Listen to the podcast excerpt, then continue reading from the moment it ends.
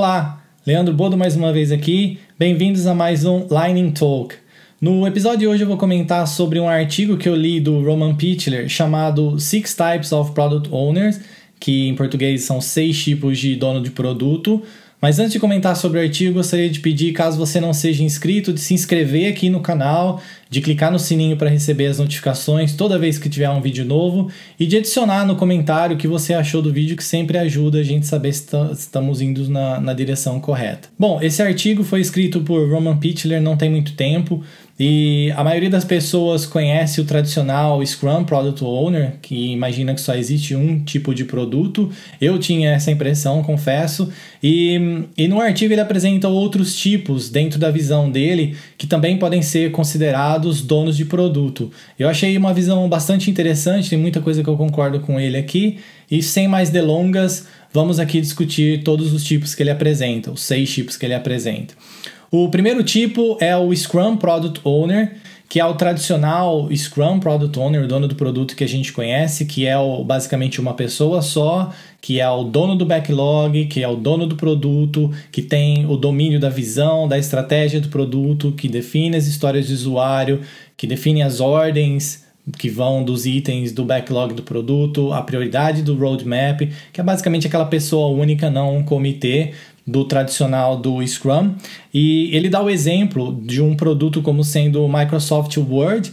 E então esse Scrum Product Owner, ele basicamente é o dono desse produto, né, desse Word e de tudo que está no produto também. Então se você imaginar que o Word ele tem uma função de salvar, um componente, uma, uma funcionalidade de salvar, mesmo essas partes do sistema, elas também fazem parte do produto, logo o, o, dono do produto do Scrum, esse Scrum Product Owner, ele acaba sendo o responsável também pela questão de maximizar o valor e tentar trazer o máximo de valor para o pro, pro, pro produto como um todo, incluindo todas essas funcionalidades.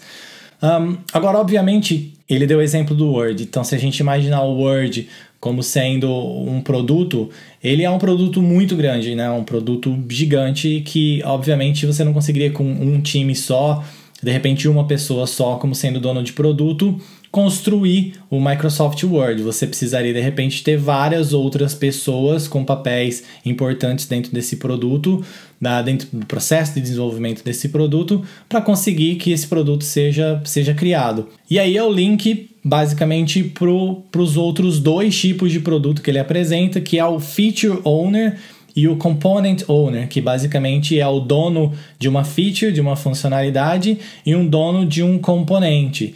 E, e basicamente eles surgem da necessidade de você escalar o Scrum normal, o Product Owner normal, que seria pegando esse exemplo do Word de novo, você construir o um Microsoft Word com um time só, você não seria possível. Então você precisaria de uma ideia, dessa ideia, né, de escalar e ter vários times. E o que ele propõe é que você ainda tenha o, o, papel desse Scrum Product Owner, que seria essa única pessoa que teria essa visão geral do produto, e você teria outros Product Owners, que seriam outras pessoas de produto, com responsabilidades não, não similares, mas com parte da responsabilidade que esse Scrum Product Owner teria se fosse um produto menor.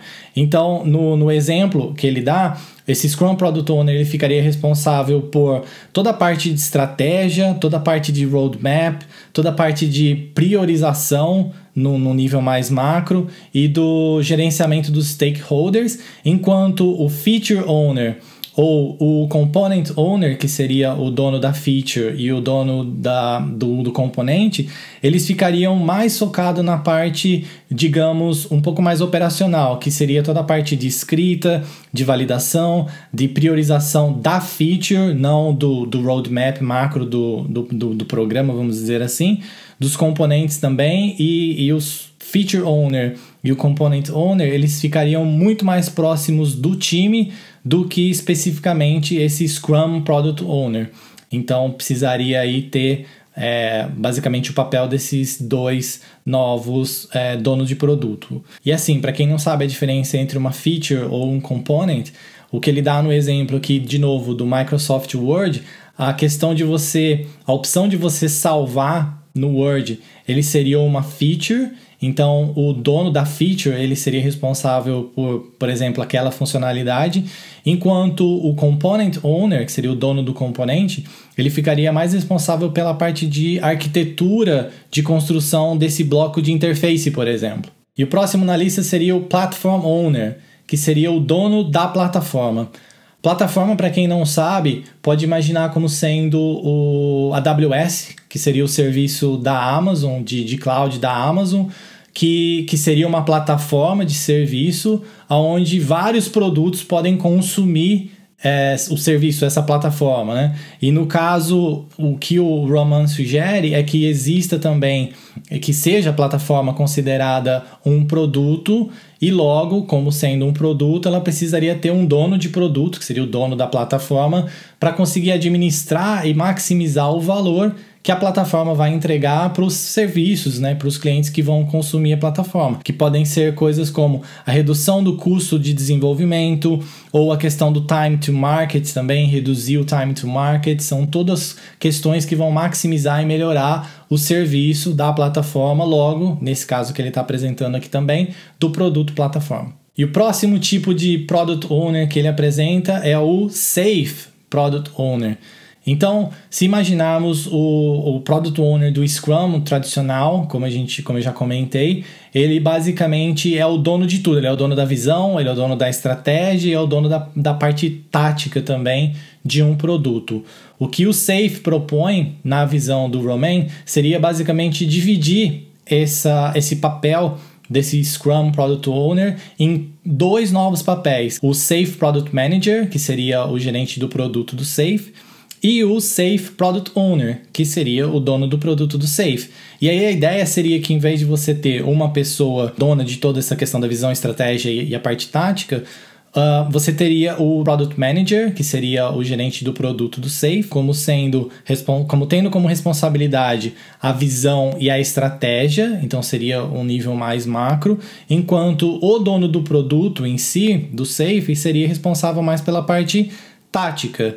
Então, o que o Roman sugere aqui é que o safe do dono do produto, ele seria mais responsável pela parte dos detalhes dos produtos, então a parte de escrita de história, a parte de trabalho com um time, de, de administração e, e gerenciamento do backlog, e, e, obviamente né, as atividades diárias com um time, como eu já comentei. E ele comenta também que esse approach do Safe Product Owner ele funciona muito bem quando você está desenvolvendo um produto que é estável, mas quando você está desenvolvendo um produto que é um pouco mais instável, que você não tem uma previsibilidade muito boa, é, acaba sendo um pouco complicado você ter duas ou mais pessoas dividindo essa responsabilidade. Então, o que ele sugere é que o modelo ideal seria realmente ter uma pessoa como sendo dono do produto e tendo essa responsabilidade de, de, de, de incluir a visão, a estratégia e a parte tática. E o último tipo de Product Owner, mas não menos importante, é o Portfolio Owner, que seria o dono do portfólio.